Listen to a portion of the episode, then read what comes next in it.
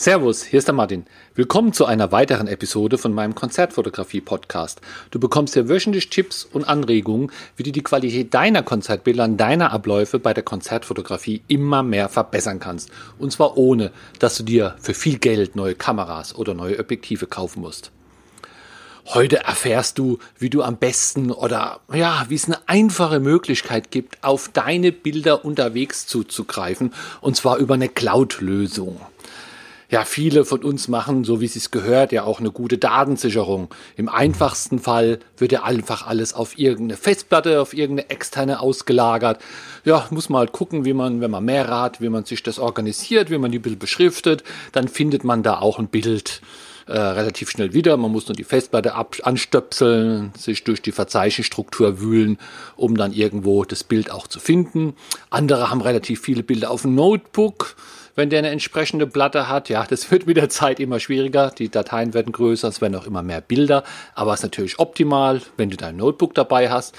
Oder aber Leute mit wirklich sehr viel Daten und der Preisverfall der NAS, der NAS trägt dazu auch noch dazu bei, ist, dass die Leute ihre Daten einfach auf einer NAS haben und die da direkt einfach auch komplett durchsuchen können, so dass da zigtausende von Bildern auf der NAS liegen können und in einem schnellen Zugriff auch sind.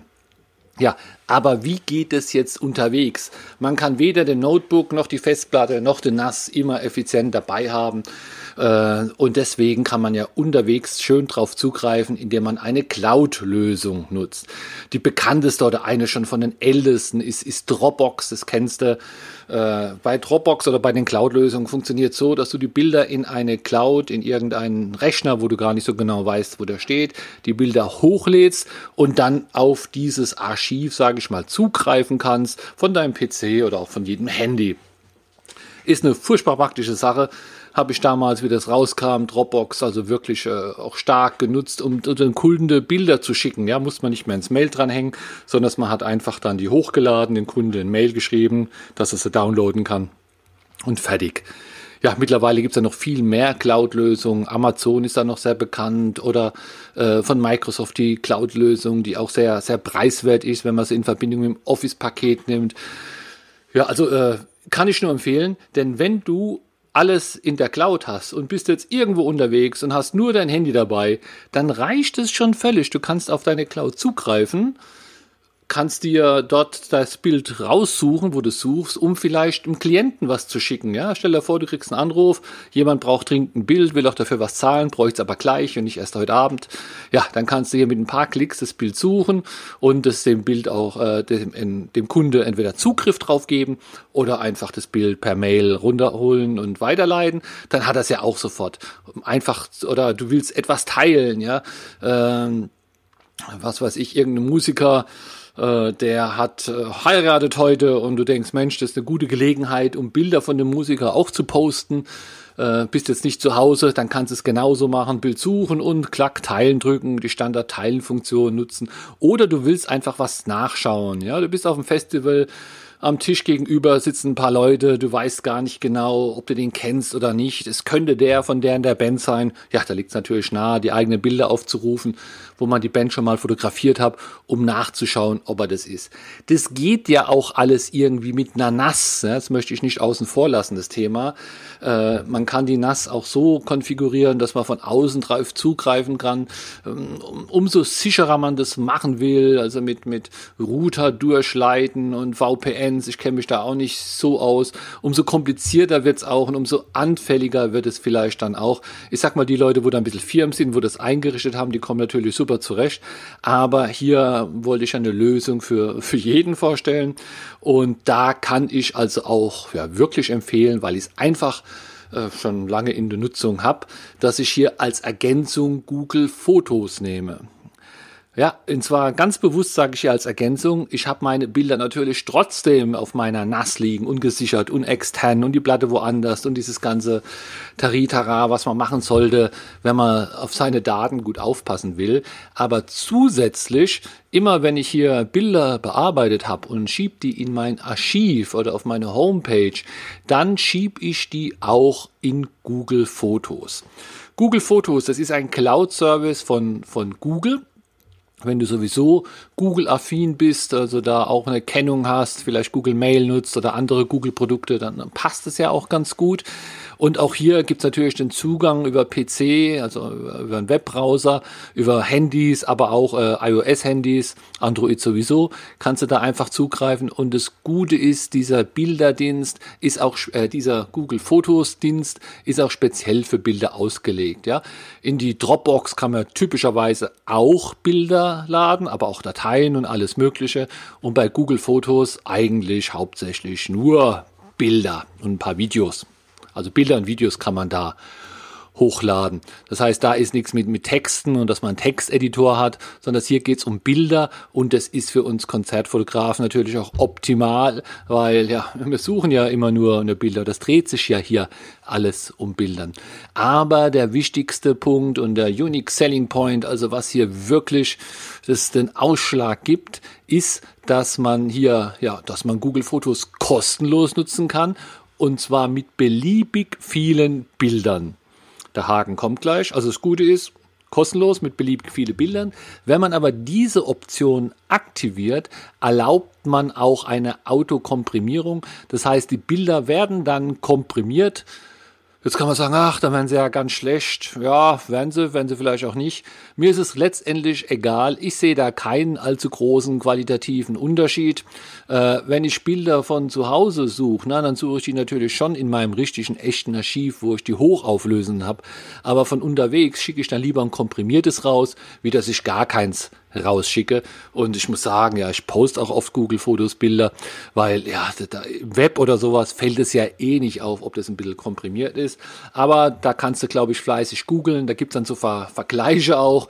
Und also ich sag mal, je nach Bild ist der Unterschied da verschwindend gering, aber das muss natürlich selbst entscheiden. Und hier nochmal, nutze es nicht als primäre Datensicherung, weil dann hättest du nur komprimierte Bilder als Sicherung, sondern das hier zusätzlich als Option. Und du kannst auch, ich habe es eben schon kurz erwähnt, Videos hochladen. Auch die Videos werden komprimiert, da kenne ich mich aber gar nicht aus. Leute sagen, ja, da ist die Komprimierung zu stark, die wird zu hoch angesetzt, da gibt es dann wirklich ein schlechteres Bild. Ja, kann man glauben. Äh, oder glaube glaub ich auch denn da kommen ja unheimlich schnell sehr viele Daten zusammen und bei so einem kostenlosen Produkt äh, kann Google wohl auch nicht da so viel beliebig Speicher für die all die Videos äh, zur Verfügung stellen. Da musst du einfach mal schauen, wenn das dein Schwerpunkt ist, ob das das was bringt. Und äh, optional kannst du auch Google Fotos der Speicher kaufen, um die Bilder nicht zu komprimieren. Also es würde auch gehen, aber dann musst du dir einen Betrag ausrechnen. Dann kann es sein, dass andere Cloud-Dienste da wieder die Nase vorn haben. Je nachdem, was es wo kostet, welche Staffel, wie viel du brauchst. Aber hier wollte ich eigentlich auf die kostenlose Version auch weitergehen. Ja, was kannst du jetzt äh, machen? Das Schöne ist, äh, du kannst auf dem Handy eine App installieren und dann tut's einerseits, kannst du es so einstellen, dass alle Bilder, die du mit dem Handy machst, hochgeladen werden ja, das sind jetzt wahrscheinlich nicht nur die Konzertfotos, sondern du machst ja auch im Urlaub ein paar Bilder oder wenn du unterwegs bist, fotografierst ein Blümchen, machst ein paar Selfies, was auch immer. Das landet dann also auch mit da oben. Dann wäre es also schon rein, kein reines Konzertarchiv mehr, sondern dann wäre es ja so ein bisschen Gemisch. Aber man kann diese Option des Hochladens auch ausschalten. Du kannst hier ganz bequem am Desktop Bilder hochladen. Geht man einfach auf Google Fotos, hat eine Webadresse und dann gibt es irgendwo die Funktion Hochladen. Ja, dann kann man sich einen Ordner aussuchen und die Bilder da drin hochladen. Oder was ich immer mache äh, im Rahmen meines, meines Workflows, ich nehme einfach alle Bilder im, im Dateimanager, markiere mal die, Ctrl A und schiebe die einfach auf den Bildschirm, dann erkennt er, dass er die nehmen und hochladen soll, dann macht das auch gleich und hier von zu Hause geht es auch wirklich ruckzuck, dann gleich tut er die 30, 40, 50 Bilder hochladen und das ist erledigt. Und was dann natürlich, ah ja, was du auch machen kannst, du kannst auch Alben anlegen, ja, dass du jetzt sagst, hier von der Band oder von dem Festival aber da verzichte ich drauf, weil, wie gesagt, wenn ich was wirklich suchen würde nach solchen Kriterien, dann gucke ich hier direkt in mein, mein Archiv, also mit Alben. Da würde ich da zu viel Zeit investieren, das auch, auch alles zu pflegen. Bei mir sind die Fehler, die Bilder einfach hoch und die werden dann von Default mäßig automatisch einfach mal nach Erstellungsdatum geordnet. Du hast da auch rudimentäre Bearbeitungsmöglichkeiten. Ja, du kannst so ein paar Filter drüber schieben, das Bild beschneiden, ein bisschen heller, dunkler machen, solche Sachen. Und was aber auch äh, sehr cool ist, äh, du hast dort eine eigene Suchfunktion. Ja, und das kann natürlich Google ziemlich gut. Suchfunktionen von Google nutzen wir jeden Tag und die haben da wirklich auch das sehr gut gemacht bei, bei der Bildersuche. Das heißt, du kannst dort einfach nach, nach Orten suchen, ja. Angenommen, du hast ein Foto gemacht äh, in, in München, weißt noch, weißt, es war in München, aber weißt weder das Jahr noch der Club, dann gibst du einfach München ein und mit ein bisschen Glück, ja, weiß er auch, äh, sucht er dann die richtigen Bilder. Äh, ja, es kann sein, dass man hier jetzt schauen muss. Mh, hm, also er findet auf alle Fälle die Bilder, die mit dem Handy gemacht sind, weil die einen Geotag kriegen. Ob er die anderen alle findet, weiß ich nicht auswendig. Es kommt aber darauf an, wie du die Bilder tagst. Ja, wenn du jetzt hier sagst, das ist die Band Wien Wien Nation im Rahmen des Mera Luna Konzert in Hildesheim und dann findet Google äh, Fotos natürlich die, genau das Bild, wenn du nach Mera Luna suchst, nach Vivi Nation suchst oder nach Hildesheim suchst. Das ist natürlich dann der Vorteil, weil hier werden bei der Suche auch die ganzen Tags durchgeguckt und dann hast du ein Bild einfach auch immer mal schnell gefunden. Ja? Also angenommen, jemand will jetzt hier ein Bild von mir von Gildo Horn, dann würde ich direkt natürlich einfach Gildo Horn in meine Suche eingeben, weil da ich ja die Bilder tagge, weiß auch jedes Bild selbst, ob es der Gildo Horn ist oder nicht und damit werden die dann angezeigt. Also das geht auch sehr schnell, da muss er nicht irgendwie lange suchen, dann kommt eins nach dem anderen, es macht klack, klack und dann sind alle Gildo Horn-Bilder findest du dann und dann suchst du dir einfach eins aus, klickst nochmal groß, vielleicht gehst du nochmal drüber in der Bearbeitung, je nachdem für was es benutzt wird. Oder kannst auch schnell eine kleine Collage machen, klein mal einfach drei, vier Gildohorn Bilder anklicken und dann macht dann die Collage-Automatik automatischer und dann nimmst du die und sagst hier äh, über diese Teilen-Funktion, die es eigentlich überall gibt und da kannst du dann sagen, ja, posten auf Facebook, posten in der Instagram-Story, per Mail verschicken oder in meine Dropbox legen, was auch immer da technisch möglich ist, kannst du dann da auch mit den Bildern machen. Und das ist dann halt wirklich eine, eine super Sache. Denn egal wo du bist, du hast immer alle deine Bilder schnell gefunden und auch schnell irgendwie verteilt. Ja, auch wenn du im Urlaub bist, liegst im Liegestuhl, hast dein Handy in der Hand, kannst du da ein bisschen Social Media machen, suchst dir ein paar Bilder raus, postest du, brauchst du kein PC, brauchst du kein gar nichts. Ja, und wie entwickelt sich Google Fotos? Also ich bin da auch sehr zufrieden. Ich bin da schon ja, seit Anfang an dabei. Und das Tool wird auch immer mächtiger. Äh, es gibt immer so mehr Funktionen, die die, die, die einbauen. Ich denke einfach, dass dieses Tool auch weiterentwickelt wird und auch die Integration in andere Google-Dienste immer, immer stärker wird, äh, so dass das wirklich hier, ja, ein Standardprodukt auch von Google bleibt. Da weiß man es ja nie. Jedes Jahr beerdigt Google sehr viele seiner Produkte. Aber das sieht jetzt hier wirklich so aus, als ob das auch noch eine, eine Zeit lang bleibt. Ähm, und was du hier auch machen kannst, das habe ich jetzt noch nicht geschafft oder noch nicht probiert. Du kannst auch Bilder ein Bild einbinden oder auch ganze Alben einbinden. Also das ist scheinbar möglich. Ja, stell dir vor, du hast einen Blog und musst immer deine Bilder auf dem Blog hochladen, damit die dort angezeigt werden. Das kann auch irgendwann teuer werden, weil du da, da bei deinem Blogbetreiber der dir Internet-Space zur Verfügung stellt, musst du dann auch den Platz bezahlen.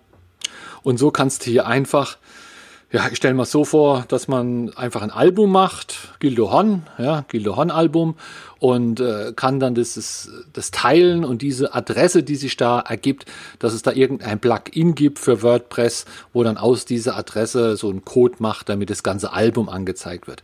Also ich habe mich da noch nicht, noch nicht reingeschafft. Wenn das muss aber gehen, es wird immer ein paar Mal, habe ich es gelesen, dass es möglich ist, dass, dass es Leute machen. Äh, macht ja auch Sinn, sage ich mal.